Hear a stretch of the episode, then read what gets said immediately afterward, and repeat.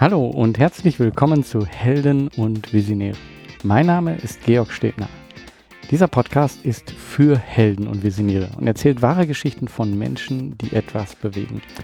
Er zeigt dir Wege zur sinnvollen Arbeit und deiner eigenen sozialen Unternehmung. Diesmal habe ich mit Julius Bertram gesprochen. Und zwar macht er selber auch einen Podcast, der Goodcast. Er ist hier in den Shownotes verlinkt. Ähm, außerdem ja, ist er mit Librileo unterwegs und ähm, gibt dort Bücher an Hartz-IV-Empfänger beziehungsweise an deren Kinder. Aber wir reden in diesem Podcast auch noch genauer darüber. Ähm, ich möchte gar nicht so viel sagen. Hör dir das an und äh, lass dich inspirieren. Ja, hallo Julius. Hallo Georg. Ja, schön, dass wir uns beide hier in, meinem Podcast äh, sprechen, ähm, weil es ist einfach äh, toll. Äh, du machst selber einen Podcast, du bist selber Sozialunternehmer und wir haben da also schon viel gemeinsam. Äh, wir haben uns aber so noch nicht gesprochen, noch nicht getroffen. Das ist so das erste Mal. Äh, und ich denke, ich werde ja eine Menge von dir noch erfahren, was ich so vielleicht öffentlich noch nicht so gesehen habe. Und darauf bin ich echt gespannt. Ja, ich auch. Ich bin echt gespannt auf deine Fragen, auf das Gespräch. ja. Ähm, ja, erstmal, was hat dich geritten vielleicht oder da fangen wir nochmal an bei dem, äh, wie bist du da überhaupt hingekommen? Also wie hast du, mir, mir ist jetzt bekannt, Libreleo, ähm, mhm. wie hast du das gegründet? Und du hast gerade im Vorgespräch gesagt, dass du noch ein paar andere Sachen gemacht hast. Äh, mhm. Wie bist du zu, zu dem Sozialunternehmertum, sag ich mal, gekommen? Das ist eine gute Frage. Das ist echt eine gute Frage. Ja, da muss ich echt weit ausholen. Ähm, also ich bin eigentlich bin ich Sicherheitsingenieur. Das heißt, ich habe einen Master als Ingenieur für Sicherheit und Gefahrenabwehr. Äh, ich habe in dem Job Tatsache auch gearbeitet. Ich habe drei Jahre in dem Job gearbeitet. Und ähm, ich, ich habe irgendwann für mich festgestellt, so, das, ist, das ist irgendwie nicht meins. So, ich habe äh, wirklich mein absolutes Lieblingsbeispiel ist, ich habe Kollegen gehabt, ja, die waren unwesentlich älter als ich, die waren vielleicht so Ende 30, Anfang 40. Die haben ab diesem Alter schon angefangen, auf ihre Rente hinzuarbeiten. Und das heißt wirklich, die haben nur einfach ihr Dasein gefristet. Ja. Das ist sicher, hatten die ein erfülltes Leben, die haben sich mal gefreut, die hatten einen Urlaub, die haben ihr regelmäßiges Einkommen gehabt, aber so mehr als das, was erwartbar war, dass sie morgens zur Arbeit gefahren sind, nach Hause gegangen sind, nachmittags ihren Hobbys nachgegangen sind, da war irgendwie nicht mehr. Und ohne das zu verurteilen, wusste ich für mich, das ist einfach nicht mein Thema. Ja, das ist, ich will das so für mich nicht haben. Und ich habe dann ähm, Tatsache mit meiner Lebensgefährtin, mit Sarah zusammen, mehr Glück als Verstand gehabt. Es gab in den USA gab es ein Geschäftsmodell und ähm, wir wussten, okay, wir haben einen Sohn, den bekommen wir jetzt und wir haben eine Tochter und wir wissen nicht so richtig, was wir mit der Kinderkleidung anfangen sollen. Ja, du kannst ja einen Sohn, deinen Sohn kannst ja schlecht in die Mädchenkleidung reinzwängen. Und es gab damals keinen so richtig coolen Weg, das Ganze zu verkaufen. Also haben wir selbst ein Unternehmen gegründet mit einem Company Builder und haben das äh, ziemlich erfolgreich nach ein paar Monaten gegen die Wand gefahren. Also wir wurden schlicht aus unserem eigenen Unternehmen rausgeworfen. Und dann haben wir uns die Frage gestellt, okay, was machen wir jetzt? Ja, ich wusste irgendwie auch an dem Punkt, ich will nicht zurück in meinen Job, weil mir klar war, ich bin kein Ingenieur. Ich kann, also vielleicht bin ich es irgendwo in mir drin, aber ich will nicht als Ingenieur arbeiten. Also haben wir ein Unternehmen gegründet, das damals Librileo war, aber als For-Profit, also als kommerzielles Modell, weil der Ansatz war relativ bescheiden. Es gibt viele Eltern, die haben gutes Einkommen, haben aber überhaupt nicht mehr die Zeit, um mit ihren Kindern Bücher zu kaufen. So, also lass uns das Problem lösen. Wir ähm, packen Bücherboxen monatlich ein und schicken die dann zu Familien. Das haben wir eine ganze Weile gemacht und dann sind wir tatsächlich in das Sozialunternehmertum reingekommen. Die, es gibt zwei unterschiedliche Geschichten. Es gibt meine Geschichte und es gibt Sarahs Geschichte. Sarahs Geschichte ist, wir waren schon immer Sozialunternehmer, weil wir haben immer Leseveranstaltungen gemacht. Wir haben immer uns sehr darum bemüht, dass Kinder den Zugang zu Büchern haben. Und meine Geschichte ist, dass wir Tatsache mehr Glück als Verstand hatten, weil über sehr viele Umwege eine große Stiftung auf uns zugekommen ist und gesagt hat, hey, ihr seid ganz offensichtlich Unternehmerpersönlichkeiten und wir haben hier ein Problem. Nämlich A, ähm, wir wissen, dass es sehr viele Kinder in Familien im Hartz-IV-Bezug gibt oder im Sozialhilfebezug und die haben keinen regelmäßigen Zugang zu Büchern. Und wir wissen aber auch, dass es unglaublich schwer ist, dahinter ein tragfähiges Geschäftsmodell aufzubauen. Habt ihr nicht Bock, euch mit dem Thema zu beschäftigen? Und ähm, wir haben dann gesagt, ja, wir gucken uns das an, haben uns das wirklich ernsthaft durch den Kopf gehen lassen, weil das ist ja, Sozialunternehmer zu werden, hat ja sehr viele positive Seiten, hat aber auch viele negative Seiten. glaube ich, so in meiner Wahrnehmung oder meiner Vorstellung, das haben wir damals sehr probiert, sehr genau für uns zu reflektieren und dann gesagt, okay, den Weg gehen wir, das machen wir auf jeden Fall. Und jetzt machen wir Librileo seit vier Jahren. Ich habe gestern, vorgestern meinen LinkedIn-Glückwunsch bekommen. vier Jahre Unternehmensjubiläum. Ähm, genau, also das das eine, Sozialunternehmertum und der Podcast. Ähm, ja, das war wirklich eine Schnapsidee, das kann ich nicht anders sagen. Wir haben ein ziemlich cooles Team bei Librileo und die haben viele Podcasts gehört und wir haben ein sehr gutes Netzwerk mit Leuten und da haben wir irgendwann gesagt, hey, wir nutzen das jetzt einfach beides. Ja, wir packen das jetzt zusammen. Wir haben ein geiles Team, wir können das super gut auf die Beine stellen, wir können das irgendwie grafisch umsetzen, wir können das inhaltlich umsetzen, aber wir haben auch das Netzwerk, wir können einfach Leute fragen und haben einfach angefangen, haben es einfach gemacht. So, aus dem Nichts. Ein paar Interviews geführt, die Interviews veröffentlicht, war super. Hm. Wir haben jetzt noch gar nicht gesagt, welcher Podcast das ist. Das ist Goodcast. Ähm, ja. Also ähm, ja, ähm, super Podcast. Äh, auf jeden Fall reingucken. Ich werde den auch in den Show Notes verlinken.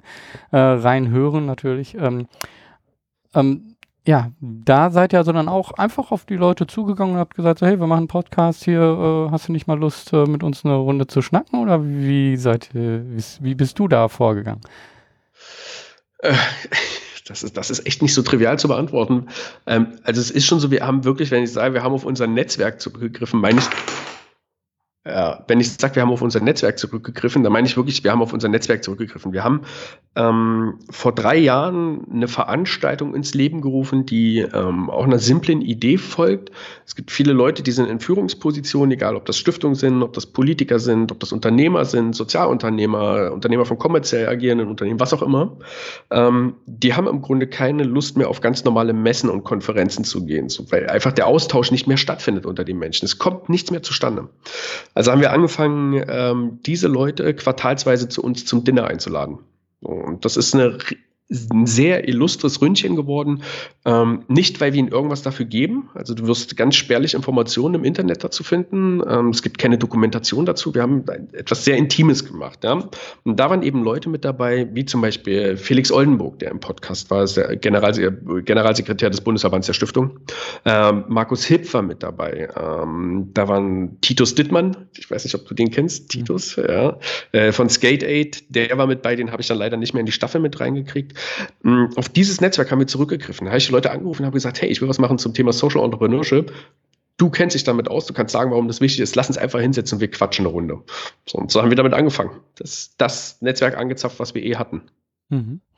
Okay, dann da hattest du dann natürlich dann schon ja, Kontakte und äh, konntest dann ähm, was aufbauen. Ähm, dann, ähm, aber so, ich sag mal, Librileo und jetzt den Podcast, hast du gezweifelt, dass das irgendwie so klappt? Ähm, oder war das immer so klar, ah, irgendwie in deinem Bauchgefühl so, das klappt schon alles?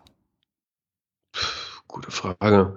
Das ist ja, dafür müsste man ja erstmal definieren, was, was heißt, das hat geklappt. Ne? Also wann, wann ist der Punkt, wo das wirklich, wo du für dich einen Haken ranmachst? Ich glaube, wenn du was anfängst, weißt du das ja nie. Und wenn du Lust hast, Dinge zu machen, dann ist das ja essentieller Bestandteil davon, dass du nicht weißt, ob es erfolgreich wird. Sondern ich glaube, deswegen stürzt man sich ja rein. Also irgendwie der Reiz zwischen, naja, das könnte vielleicht aufgehen, ja. Also wir hatten zum Beispiel, wir hatten irgendwie so eine Anzahl von, von Abrufen, die wir auf jede Folge bei dem Podcast haben wollten. Es war ganz klar, wenn das nicht passiert, dann machen wir es nicht weiter. Wir haben einfach vorher definiert, das muss passieren. So ist das bei Librileo auch. Wir haben eine klar vorgegebene Anzahl von Kindern, die wir erreichen wollen und Tatsache per Fördervertrag Tag auch erreichen müssen. Ähm, von daher definiert sich da schon Erfolg. Habe ich das kommen sehen? keine Ahnung, also wenn ich davon ausgehen würde, dass es schief läuft, dann würde ich es nicht machen. das wäre eine logische Konsequenz. Ähm, aber am, am, Ende ist es ja immer eine Wette. Das bleibt es ja auch. Ja. Hast, ähm, nachdem du dann gesagt hast, okay, ich, äh, meinen Ingenieursjob lege ich äh, an Aktan, ähm, gab es da Kritik? Äh, also deine Frau war ja scheinbar mit auf, äh, ist sofort mit auf dem Zug aufgesprungen, wenn ich das richtig verstanden habe. Aber sonst? Ja, also es ist, äh, was man dazu sagen muss, wir leben, äh, wir leben schon in einem sehr besonderen Umfeld. Alle Unternehmen, die ich gegründet habe, das ist, da, da fängt schon an, ja, das ist ein Fehler. Alle Unternehmen, die wir gegründet haben, haben wir immer zusammen gegründet. Wir sind immer beide Geschäftsführer unserer Unternehmen. Mhm. Ähm, das heißt, wir funktionieren, glaube ich, auch nur als Team weil wir ähm, so als Kontrapole unterschiedliche Stärken besetzen. Ähm, Sarah war sofort mit dabei. Die hat eigentlich immer Lust, neue Dinge anzufassen. Ähm, manchmal, glaube ich, ist sie ein bisschen überrumpelt davon, dass ich äh, wirklich dann auch äh, mit der Brechstange von einem Tag auf den anderen wirklich Dinge umsetze, was manchmal auch kontraproduktiv ist, das gebe ich echt gerne zu. Also ich habe mich dann zum Beispiel irgendwann selber gezwungen, mich zurückzunehmen mit Ideen, weil ich gemerkt habe, das ist nicht unbedingt förderlich, immer alles durcheinander zu bringen. Ähm, aber Sarahs Mutter, die hat mich, äh, die hat schon ähm, ich, glaube, die hatte ernsthafte Zweifel an mir, ob ich noch alle Latten am Zaun habe. Also wenn du so aus so einem sicheren Job, ich habe wirklich, ich habe bei einem verbandähnlichen Unternehmen gearbeitet, wo klar war, ich bekomme jedes Jahr mehr Geld, ich habe irgendwie so viele Tage Urlaub, dass ich überhaupt nicht weiß, wohin mit dem ganzen Urlaub. Ich muss auch nicht ewig arbeiten, ich gehe irgendwie früh berentet. Also es wäre jetzt, glaube ich, für viele ist das so echt der Traum, ja. Und die hat mich, äh, ich meine mich zu erinnern, ich will es nicht beschreien, aber ich meine mich zu erinnern, ob sie, dass sie mich mal gefragt hat, ob ich alle Latten am Zaun habe. Ja also es war nicht, nicht nur, ähm, nicht nur positiv, wobei es andererseits so ist, dass unsere Freunde, glaube ich, die, die wir haben, die konnten das gar nicht einordnen, weil die eben, äh, als wir angefangen haben, das alles auf die Beine zu stellen, was mittlerweile acht, sechs, sieben, acht Jahre irgendwie her ist, das, da konnten das die wenigsten einordnen. So, die, die es haben einordnen können, waren unsere Eltern und die waren verhaltensskeptisch bis äh, super skeptisch. Mhm.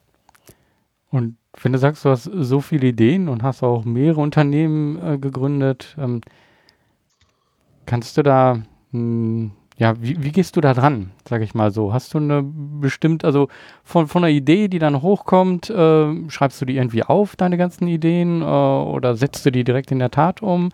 Äh, wie gehst du da dran? Hast du eine, eine Vorgehensweise? Nee. nee, also im ersten Schritt nicht. Hm, ich glaube, also es gibt ja wirklich viele Ideen. Also es gibt wirklich so, es gibt viele Probleme, die auf der, wirklich im wahrsten Sinne des Wortes auf der Straße rumliegen.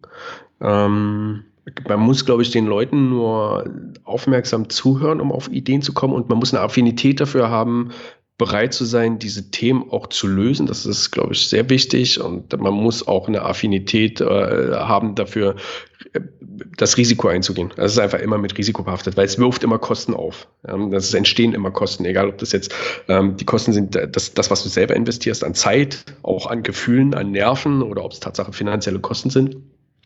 Äh, deswegen im ersten Schritt nein, das würde mich wahrscheinlich auch selber ausbremsen. Ich zwinge mich mittlerweile dazu, ähm, im besten Fall 48 Stunden, im schlechtesten Fall 24 Stunden drüber zu schlafen, ähm, weil wir irgendwann mal gesagt haben, okay, wenn wir eine Idee nach 24 Stunden immer noch geil finden oder nach 48 Stunden, dann machen wir es, dann gucken wir es uns genauer an und dann geht's los. Wenn es dann verflogen ist, dann war es auch nicht gut. Also dann war es einfach kein, kein, kein, kein gutes Thema.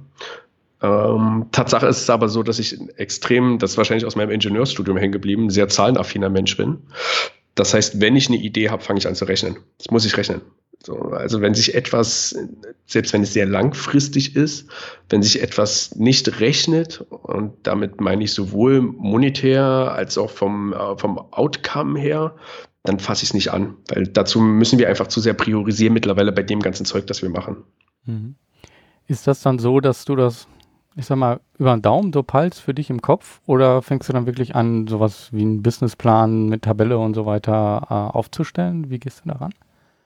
Ich ähm, stelle Tatsache Businesspläne auf und zwar so detailliert wie möglich, weil ähm, ich habe eine Zeit lang habe ich auch genau das gemacht, dass ich für andere Leute Businesspläne geprüft habe und je häufiger du das machst, desto mehr geht dir auf, dass es unter Umständen an Kleinigkeiten hängt. So und ähm, ich habe für mich ein Schema entwickelt, wie ich mit diesen Businessplänen arbeite das heißt, ich probiere für mich die, ähm, die Kennzahlen, die KPIs zu identifizieren, die so einen Case zum Fallen bringen, so einen Businessplan zum Fall bringen und spiele damit so lange rum, bis ich ein Szenario habe, von dem ich glaube, dass es funktionieren kann und probiere eine Risikoabschätzung zu machen. Weil, also, das könnte ich niemandem mehr erklären, einfach so voll ins Risiko reinzulaufen. Einfach die Zeit von meinem Team, meine Zeit, die Zeit meiner Kinder, ähm, die Zeit von Sarah zu verschwenden für irgendeine Schnapsidee, die ich vorher nicht genau evaluiert habe. Das funktioniert nicht mehr. Was schade ist. das wäre schon schön, ab und zu nochmal in den Kamikaze-Modus zu schalten. Mhm. Wenn du redest auch von, von Team, ähm, das heißt also, ja, ihr habt zu zweit angefangen mit der ganzen Sache und das ist langsam gewachsen. Ähm, wie, wie war das so? In welchen Zyklen ist das äh, vor sich gegangen? Wie, wie schnell? Also Librileo ist ähm, durch das Geschäftsmodell ziemlich personalintensiv. Ähm, wir sind am Anfang, sind wir eher langsam gewachsen. Da waren wir in den ersten zwei Jahren sind wir kaum über sechs Leute drüber gekommen. Wir waren Ende November letzten Jahres, das weiß ich, die Zahl hat sich echt in meinem Kopf verankert, waren wir über 60 Leute. Ähm, das heißt, wir sind im Kern hier, was hier im Büro ist, wo ich auch gerade sitze, ähm, sind wir Boah, ich weiß, äh, echt, ich weiß es gerade wirklich nicht. Wir sind entweder sind wir zwölf oder 15, 16 Leute, die in Berlin sitzen. Und die ganzen anderen sind als ähm, Berater bundesweit verteilt in verschiedenen Städten. Ähm, das ist wirklich explodiert, weil wir nach sehr langer Zeit ein, ein Umsatzmodell gefunden, äh, Umsatzmodell ist schwierig, ein ähm, Modell gefunden haben, wie wir sehr gut die Familien erreichen können, die wir erreichen wollen. Und mit diesem Hebel ist es damit einmal sehr schnell gegangen. Mhm. Ähm, vielleicht erklärst du noch mal so ein bisschen, was Libreleo genau macht. Also wir haben so ein bisschen so Bücher für Kinder oder so, aber mhm. ich glaube, das ist ja mehr. Wenn es so intensiv ist, das heißt, das heißt, ist es nicht einfach nur so, ja, wir schicken euch die Dinger hin und dann war es das, sondern da ist, hängt viel mehr dran. Vielleicht äh, gibt es ja da noch mal so einen schönen ähm, Einblick. Ähm, also Libreleo besteht im Kern aus zwei unterschiedlichen Dingen. Das eine ist, dass wir Vorleseveranstaltungen machen. Das heißt, ähm, bei den Familien, die wir vor Augen haben, ähm, also Familien im Hartz-IV-Bezug mit Kindern im Alter von 0 bis 6, ist ganz häufig so, dass die ähm, nicht trainiert sind im Umgang mit Büchern, im Umgang mit dem Vorlesen. Das ist Tatsache, ist das wirklich ein Problem. Also das heißt, die haben zum Teil massiv Berührungsängste, ähm, haben auch Angst, glaube ich, sich, soweit ich das richtig einordnen kann, ähm, sich vor ihren Kindern ähm, bloßzustellen, indem sie irgendwie falsch oder nicht richtig lesen oder das nicht richtig machen oder der Erwartungshaltung der Kinder nicht gerecht werden. Deswegen ist ein ganz essentieller Bestandteil sind diese Vorleseveranstaltungen. Der zweite Bestandteil sind die Bücherboxen. Das heißt, ähm, es gibt insgesamt 28 Bücherboxen und diese Bücherboxen werden dann quartalsweise auf das Alter der Kinder abgestimmt, direkt zu den Familien nach Hause geschickt. So, ähm, das ist das ist quasi das, der Kern des, ähm, des, des Vorleseprogramms von, Libre, von Librilio.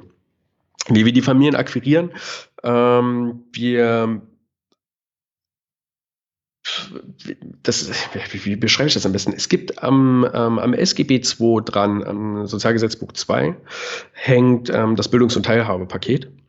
Ähm, das Bildungs- und Teilhabepaket ist folgt ursprünglich einer guten Intention. Es soll Familien, die Zugang zu bestimmten Leistungen nicht haben, diesen Zugang ermöglichen. Also es soll Kindern ermöglichen, Mittag mitzuessen, Nachhilfe in Anspruch zu nehmen, ähm, an Klassenfahrten teilzunehmen. Also wirklich, die, die es sonst nicht bezahlen können, sollen über das äh, Bildungs- und Teilhaberpaket Zugang zu diesen Leistungen erhalten.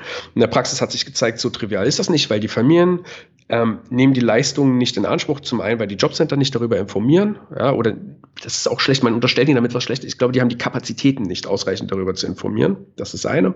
Und das andere ist, dass die Familien ähm, das stigmatisiert halt, ja. Also wer will in der Schule schon Nachhilfe beantragen und dann sagen, hey, ich möchte über das Bildungs- und Teilhabepaket jetzt Nachhilfe beantragen, ich bekomme im Übrigen Sozialhilfe oder noch geiler Hartz IV. Ja. Ähm, und das, was wir machen, ist, dass wir probieren, mit den Jobcentern Kooperation, mit den Jobcentern Kooperation einzugehen. Das heißt, wir übernehmen einen Teil ihrer Beratungsaufgabe, beraten also die Familien zu dem Bildungs- und Teilhabepaket und können aber zeitgleich dann den Familien auch erklären, was unser Angebot ist.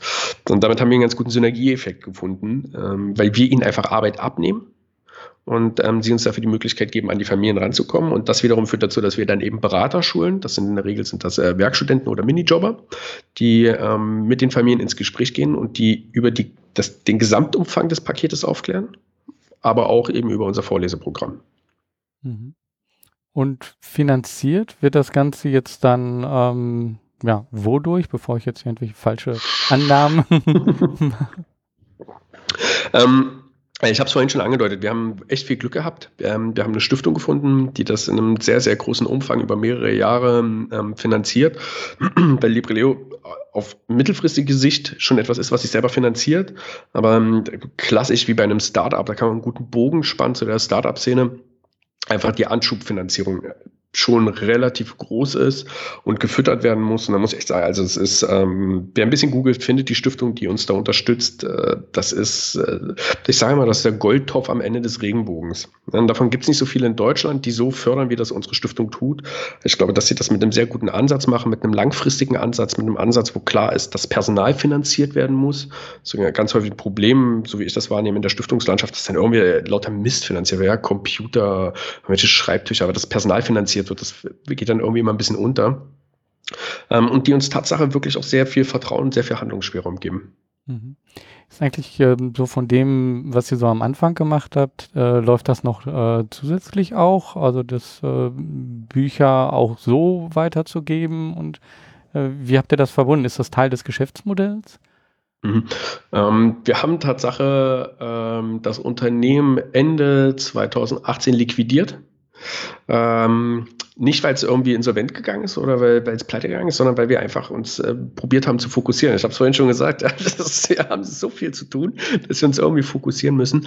Ähm, das war dann am Ende einfach eine Abwägungsentscheidung. So, haben, ich habe mich dann irgendwann mal hingesetzt und habe gesagt, okay, ich habe auf der einen Seite habe ich so viele Kunden und auf der anderen Seite habe ich aber so viele Kunden. Wo stecke ich jetzt meine Zeit rein? Weil beides ist zeitintensiv.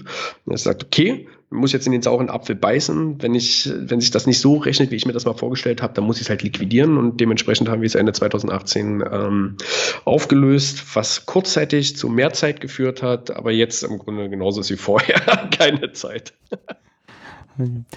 ähm, wenn du sagst, ja, Zeit ist äh, ja als Unternehmer immer auch so das knappe Gut. Ähm, hast du irgendwelche besonderen Herangehensweisen für dich, ähm, wie, wie du deine Zeit einteilst, wie du die Entscheidungen triffst? Äh, ähm, wie gehst du da vor?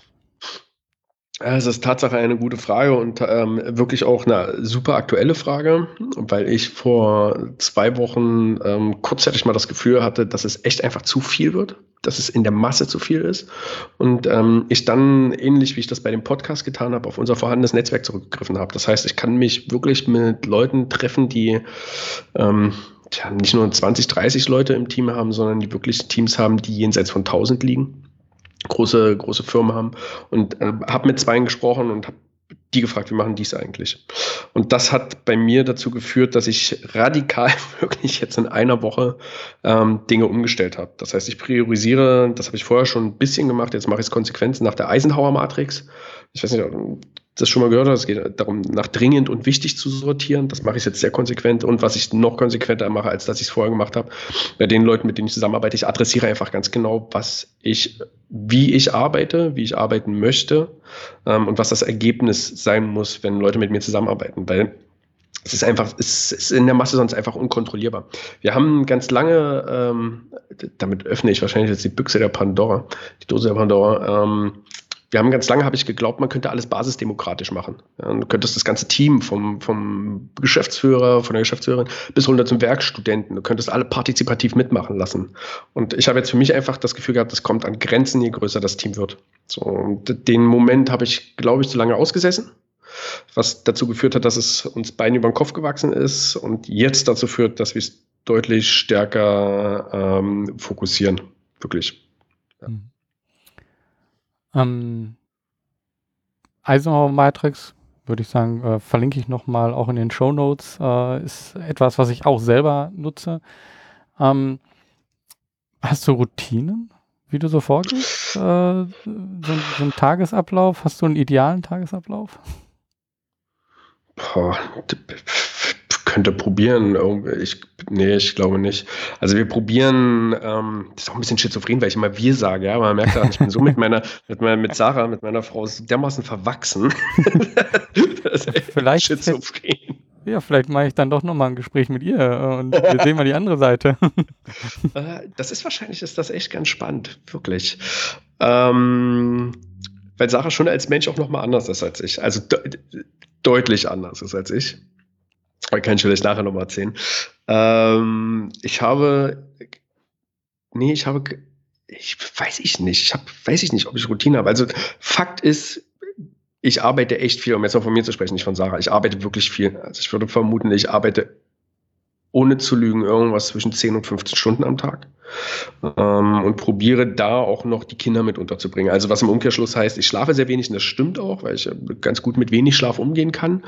Ähm, die einzigen Routinen, die ich habe, ist morgens mit den Kindern, nachmittags mit den Kindern und nach dem Armbrot dann wieder anfangen zu arbeiten. Das ist eine Routine, aber dass ich da drin jetzt irgendwelche Routinen hätte, wann ich etwas wie mache, nee, hm. absolut nicht.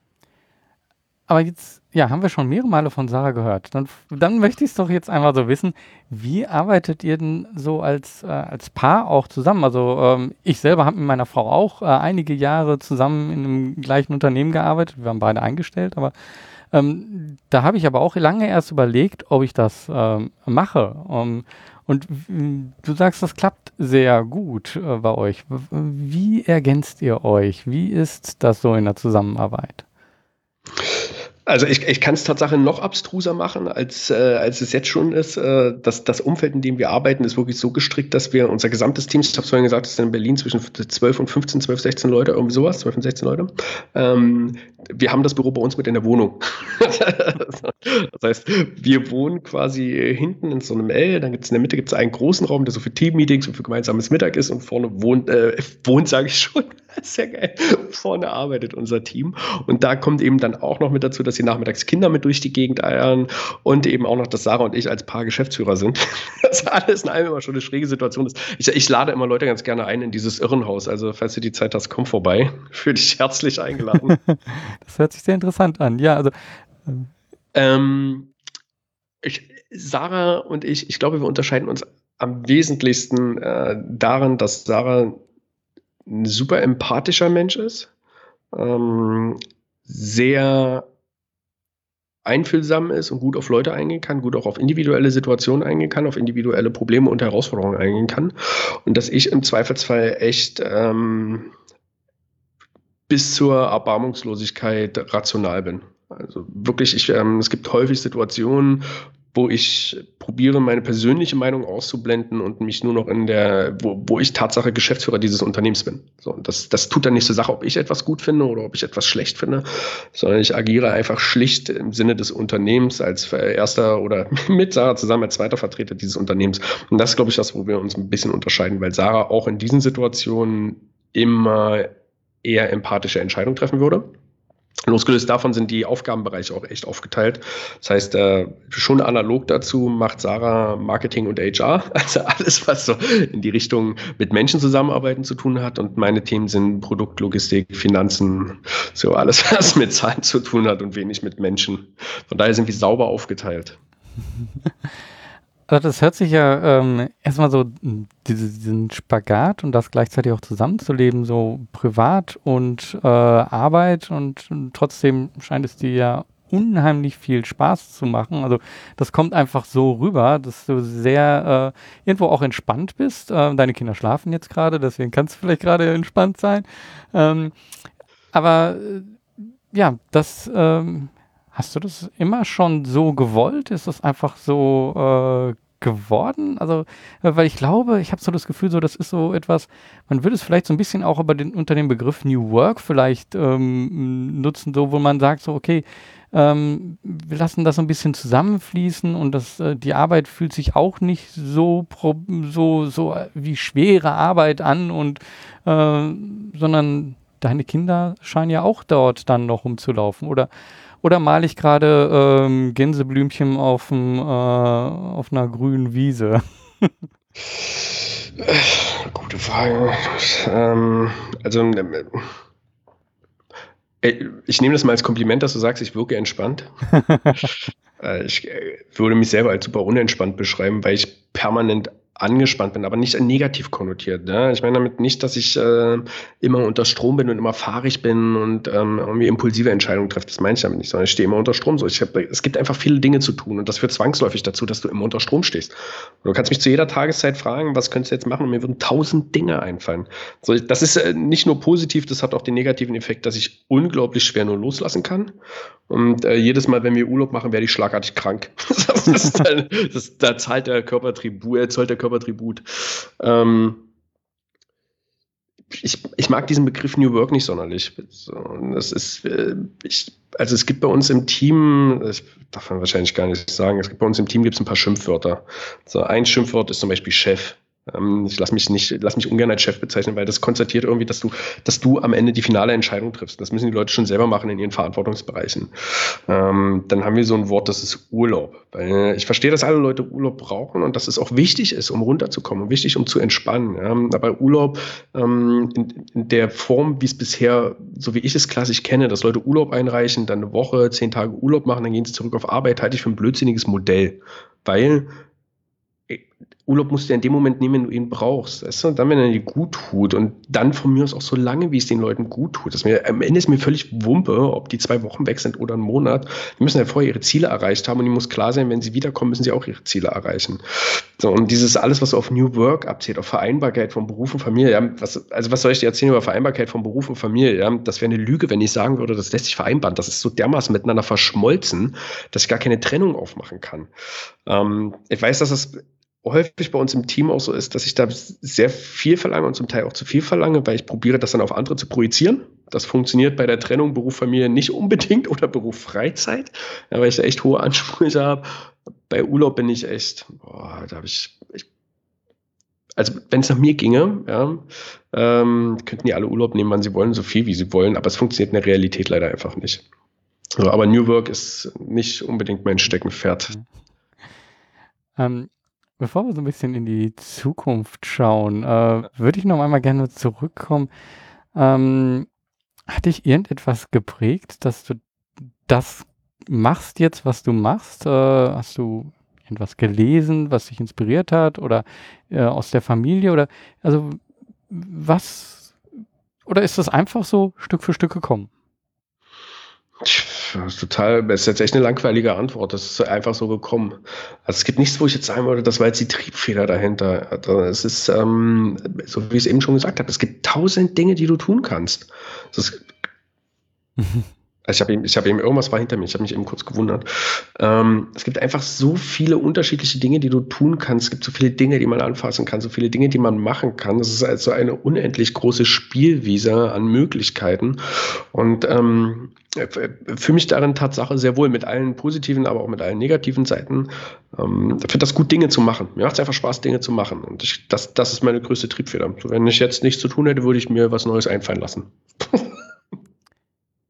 Gibt es noch eine Geschichte, irgendetwas Besonderes, was auf dem ganzen Weg so passiert ist, was du gerne mit anderen teilen magst? Äh, Tatsache hatte ich vorhin was im Kopf. Ja, ich hatte wirklich ein. Ähm, also was vielleicht wirklich ganz spannend ist, ist, dass wir, ähm, jetzt, jetzt wird wieder schizophren, weil ich jetzt wieder von wir rede. das, ähm, wir, haben, wir haben bestimmte Grundsätze, nach denen wir agieren. Und die haben sich einfach daraus entwickelt. Ich habe es ja vorhin kurz angedeutet, dass wir einmal ein Unternehmen ziemlich massiv gegen Baum gefahren haben. Ähm, und wir haben danach, so in, den, in dem halben Jahr, in dem Dreivierteljahr, das danach kam, haben wir Grundsätze für uns abgeleitet, nachdem wir ähm, ziemlich strikt agieren. Äh, einer davon ist Hör auf dein Bauchgefühl. Das ist das, was ich häufig ignoriert habe. Ähm, so rational wie ich bin, glaube ich, dass viele Entscheidungen, die man trifft, am Ende doch irgendwie Bauchentscheidungen sein müssen. Ja, also manchmal weißt du, dass etwas auf dem Papier ganz gut aussieht, aber vielleicht solltest du es auch einfach probieren und das Risiko eingehen. Das ist dann wahrscheinlich diese unternehmerische Komponente. Aber da geht es vor allem auch darum, dass wenn du mit Leuten zusammenarbeitest, dass es manchmal ganz gut ist, auf sein Bauchgefühl zu hören. Also da kann ein gutes Beispiel sind Bewerbung. So, du hast einen Bewerber, der sieht auf dem Papier oder eine Bewerberin, die sieht auf dem Papier, sehen die total gut aus. Und dann triffst du die und dann denkst du, ja, die könnten den Job schon machen, aber irgendetwas, irgendetwas in deinem Bauch sagt dir, mach's nicht. Tu es einfach nicht. Und das sind Momente, in denen sollte man Tatsachen darauf hören, egal mit wie groß der Aufwand ist, der dahinter kommt. Das ist einer. Äh, das zweite ist, es gibt keine Fehler. Davon bin ich fest überzeugt. Das ist was, was wir probieren zu ähm, auch bei uns im Team durch, ähm, durchzusetzen. Was schwierig ist, weil äh, ehrlicherweise gibt es Fehler. Ja? Es gibt auch ziemlich massive Fehler. Aber das, was man daraus ableiten kann, ist, dass man aus jedem Fehler immer was lernt. Und das glaube ich zutiefst, dass das so ist.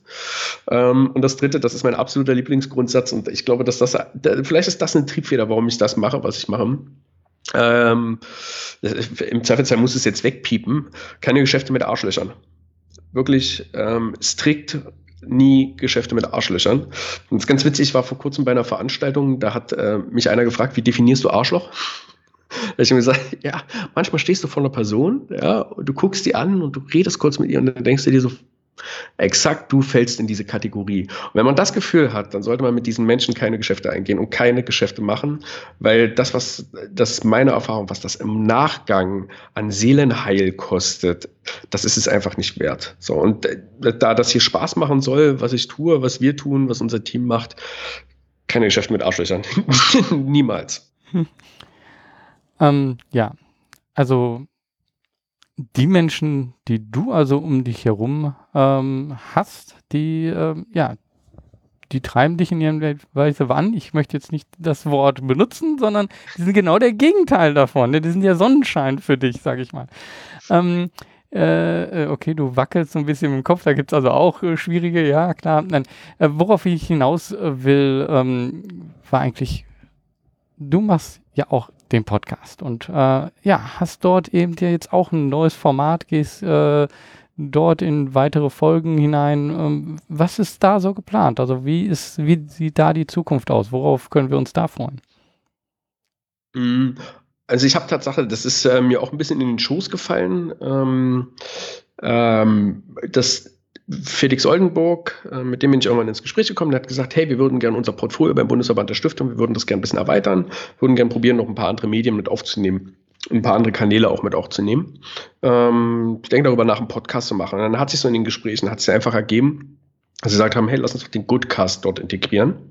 Ähm, in der Konsequenz wird es äh, dieses Jahr insgesamt vier Staffeln A3 Folgen geben zu unterschiedlichen Schwerpunktthemen. Wir haben gerade angefangen mit Kapital und Wirkung.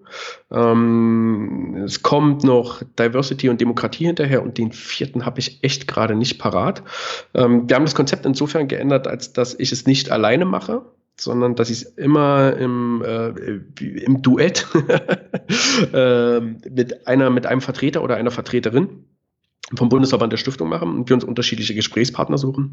Äh, der erste war Gerhard Schick jetzt zum Thema Kapital und Wirkung, der ähm, ehemaliger Finanzsprecher der Bundesfraktion, äh, der Bundestagsfraktion der Grünen ist und sich mit diesen Cum-Ex, Cum-Cum-Geschäften unglaublich gut auskennt und jetzt aber in den NGO-Bereich gegangen ist und mit der Bürgerbewegung äh, Finanzwende äh, probiert, er irgendwie ein Gegengewicht zu bilden. Ich glaube, das wird super spannend, weil das nochmal eine ganz andere Dimension ist als das, was ich vorher gemacht habe. Ja, vorher war das so, ich sitze nicht mal quasi mit meinen Kumpels zusammen und mit meinen Freundinnen, ja, und wir schnacken alle mal ein bisschen nett darüber, wie funktioniert Social Entrepreneurship, was wichtig ist und was gut war. Und jetzt ist das so, dass der Bundesverband da wirklich sehr, sehr ähm, starke Schwerpunktthemen setzt, die aber definitiv besprochen werden müssen. Also Kapital und Wirkung ist ein Thema, an dem kommst du zwischen in der Stiftungslandschaft nicht mehr dran vorbei. Also wie, wie erwirtschaften denn Stiftungen ihr Geld? Wo kommt das her? Wie haben die ihr Geld angelegt? Denken die überhaupt darüber nach? Wie geil ist denn das zum Beispiel, wenn eine Stiftung das Geld anlegt und das, die Rendite wird verdient mit Kinderarbeit oder mit Waffenhandel? Sondern das sind einfach Themen, die wichtig sind und die besprochen werden müssen und die man nicht unreflektiert einfach durchrauschen lassen kann. Mhm. Und ähm, du hast von vielen Ideen erzählt. Gibt es da auch welche äh, neue für Librileo? Wo soll sich sowas äh, das hinführen?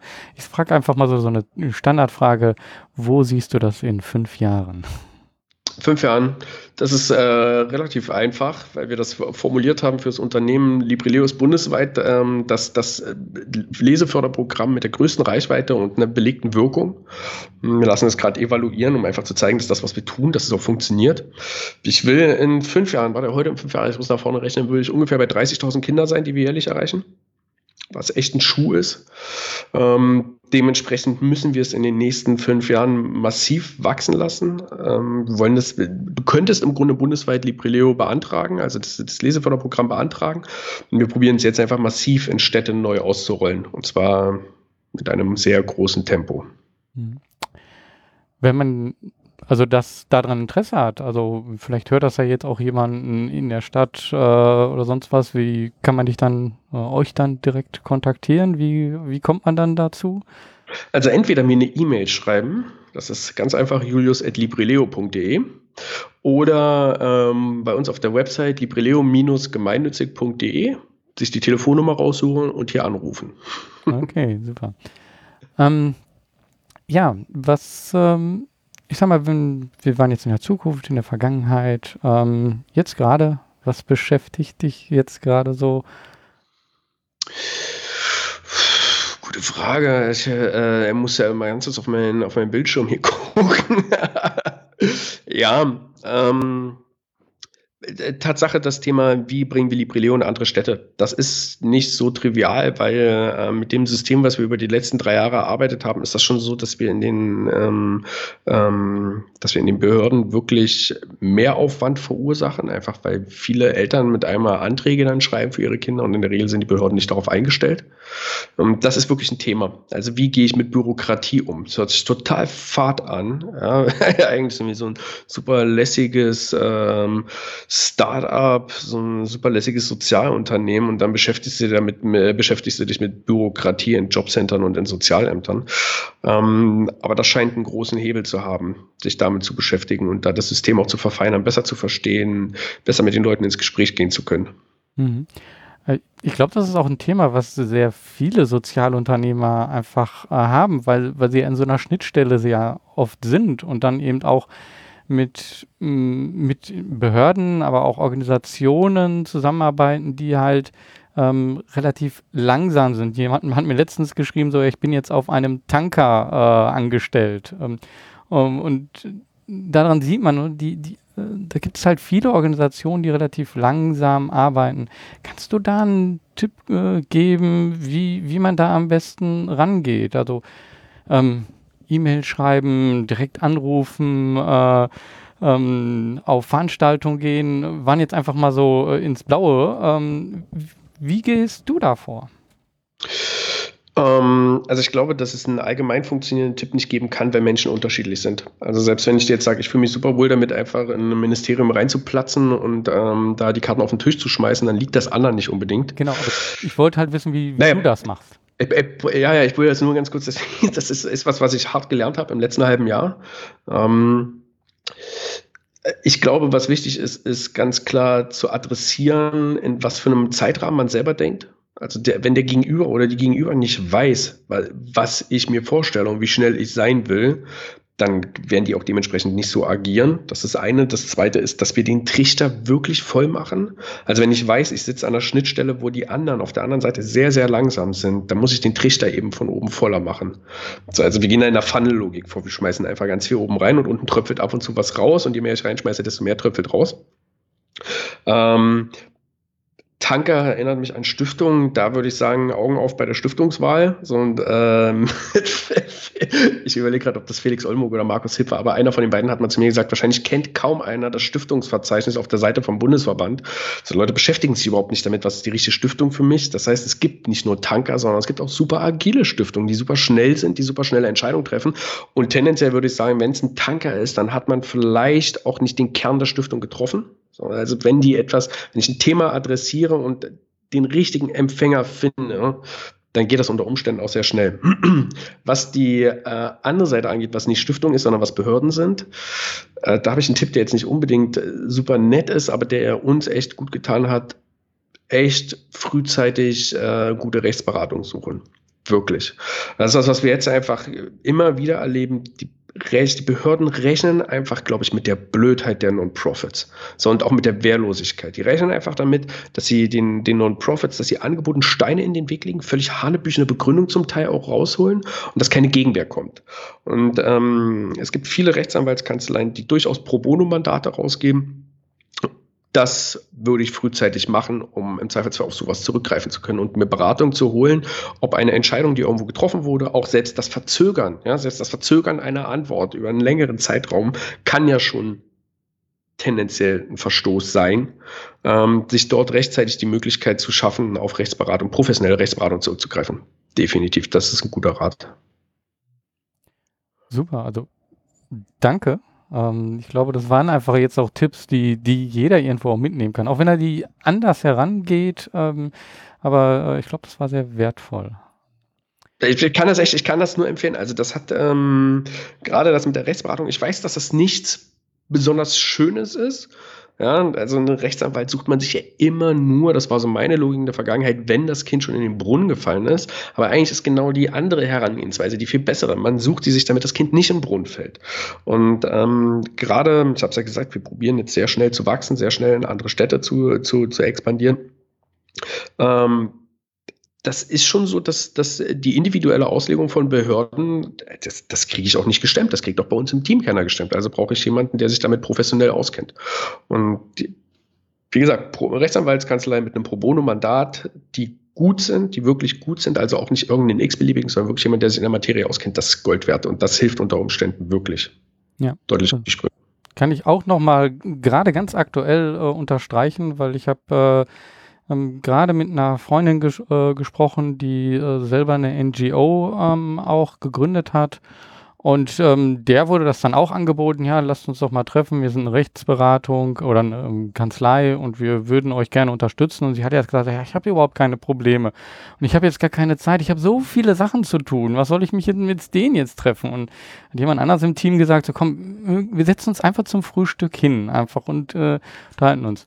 14 Tage später hatte sie ein Problem, ein massives Problem. Und äh, dieses äh, Frühstück äh, war dann unheimlich hilfreich. Also genau das ist, äh, du hast es am Anfang sehr gut äh, auch gezeigt, ne, diesen ähm, Menschen zusammenzubringen, einfach zum Essen jetzt. Äh, ihr habt die bei euch eingeladen, einfach nur so zusammenzubringen. Das, was wir jetzt gerade machen, wir kannten uns vorher nicht wirklich. Wir reden einfach, ähm, es ist investierte Zeit, ähm, die aber irgendwann ähm, dann oft doch äh, einen Mehrwert äh, bieten kann. Und ähm, du nickst jetzt gerade auch. Ähm, äh, ich glaube, das ist etwas, ähm, was ich von diesem Podcast mitnehme und was du wahrscheinlich auch von deinem Podcast äh, mitnimmst. Das mit den Rechtsanwälten ist echt ein Zufallsprodukt. Also hättest du mich vor einem Jahr gefragt, hätte ich dir eine andere Antwort gegeben. Da wäre ich auch echt beratungsresistent gewesen. Aber ja, weil man hat so eine, wirklich, man geht doch sofort in eine Abwehrhaltung, wenn es um Rechtsanwälte geht. Wirklich. Ja. Und ähm, wir haben sie in der Vergangenheit äh, schon das eine oder andere Mal mit unterschiedlichen Fachgebieten gebrauchen können. Und dann ist einfach gut, die in petto zu haben. Und besser sie in petto zu haben, als sie dann zu suchen, gilt im Übrigen auch, macht es jetzt nicht besser für Buchhalter und für Steuerberater und Wirtschaftsprüfer. Das sind so diese ganzen leidigen Themen, wo immer keiner drüber nachdenkt, man immer erst drüber nachdenkt, wenn es verdammt nochmal zu spät ist, ja, als ein Wirtschaftsprüfer einen guten Wirtschaftsprüfer zu finden, ist echt ein Akt, einen guten Steuerberater zu finden, weil wenn man da nicht, äh, wenn man da nicht die Augen aufhat bei der Steuerberaterwahl, dann verursachen die unter Umständen einfach mehr Arbeit und dann auch mehr Kosten. Das mhm. muss nicht sein. Ja. Und Wir sollten das Thema nochmal woanders hinlenken. und worüber hast du so mit Jus gesprochen? Ja, Steuerberater und Rechtsanwälte. ähm, Nein, also ich finde das gut, weil ähm, es ist ja wirklich das Unternehmerleben. Man, wir, wir, können ja jetzt nicht nur sagen, oh ja, ich habe, wir haben ja schön damit angefangen, auch Ideen. Ich habe Ideen, ich habe Ideen, ich habe Ideen. Ähm, aber wenn man diese Ideen nicht auf die Straße bringt und äh, auch, ja, dann, dann wirklich die Unterstützung du hast und ich, ich höre dann eben auch daraus, ähm, du musst auch nicht alles können wenn du die richtigen Personen ähm, dazu den Kontakt hast, dann kannst du das eben auch, äh, dann kannst du denen vertrauen oder dann musst du nicht alles machen, dann musst du es vielleicht ähm, selber nur einen Teil davon verstehen. Ich glaube sogar, du kannst es noch weiter stricken. Also ehrlicherweise ist es so, ähm, also ich meine, ich bin Tatsache bei uns im Unternehmen, ich bin ja sowas wie die eierlegende Wollmilchsau. Ja? Und es ist Tatsache so, ich meine, wir haben Leute im Team, die, die, die haben von dem, was sie tun, durchweg alle mehr Ahnung als ich. Das macht ja auch durchaus Sinn. Das würde ja überhaupt keinen, gar, keinen, gar keinen Sinn machen, wenn du dir lauter eierlegende Wollmilchsäue ins Team holst. Nicht umsonst hast du ja einen Illustrator, der illustrieren kann und du hast ähm, jemanden, der ein Vertriebler ist oder jemanden, der Marketing macht. Du hast halt lauter Spezialisten. So, und ich äh, helfe ihnen ab und zu mal eine Entscheidung zu treffen. Das kann ich ganz gut. Aber wenn es so in die tiefen Themen reingeht, das sind die anderen deutlich besser als ich, wie die Rechtsanwälte.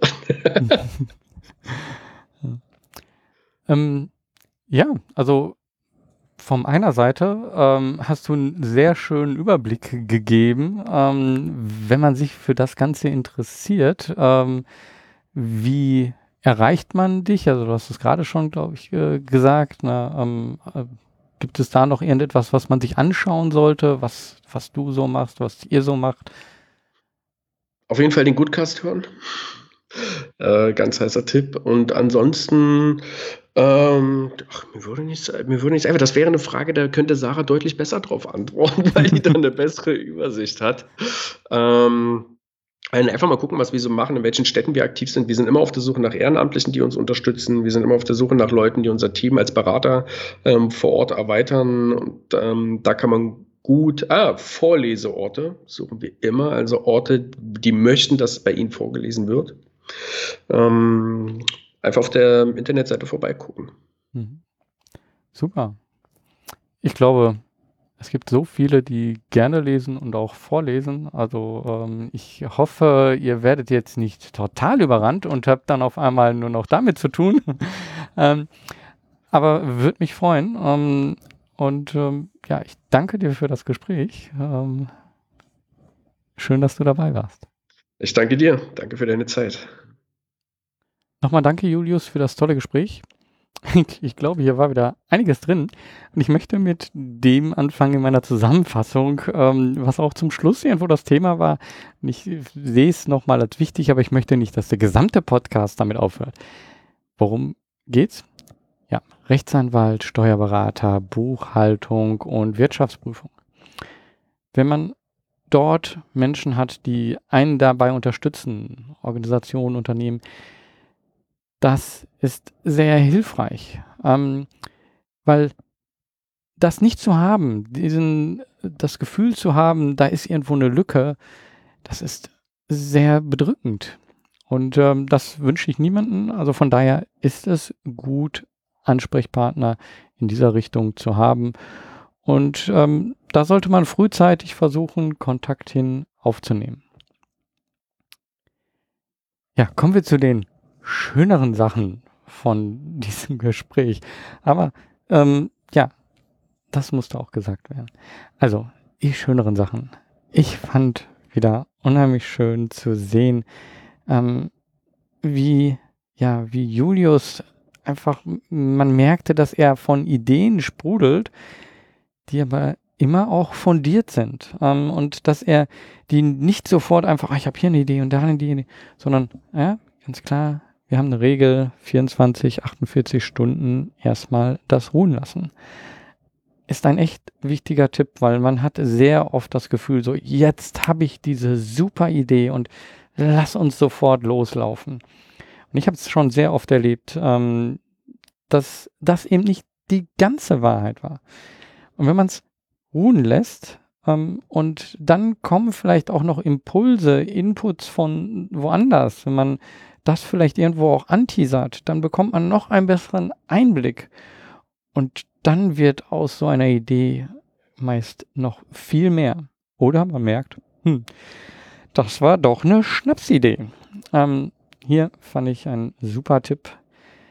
Ich fand auch immer toll, ähm, so wie das gefühlt ist, äh, dass dort Familie und Beruf, wobei es ja nicht Beruf, Unternehmen, ähm, die tägliche Arbeit, wie das irgendwo verbunden wird. Ähm, wie gesagt, ich habe es gesagt, vielleicht male ich dort auch gerade die schönen Blumen auf die grüne Wiese.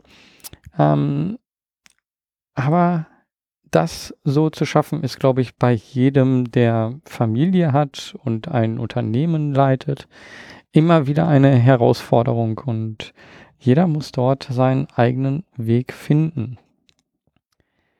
Schön fand ich auch dieser Punkt, wie ist dieser Podcast gestartet?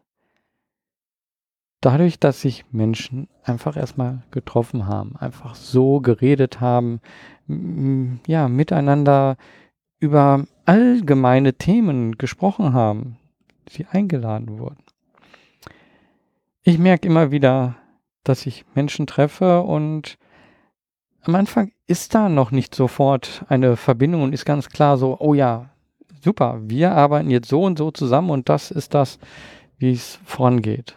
Das entwickelt sich und daraus ergibt sich etwas. Und dafür muss man aber eben immer wieder Kontakte suchen und immer wieder ähm, neue Möglichkeiten geben, sich auszutauschen. Und dann entsteht etwas. Stück für Stück, langsam.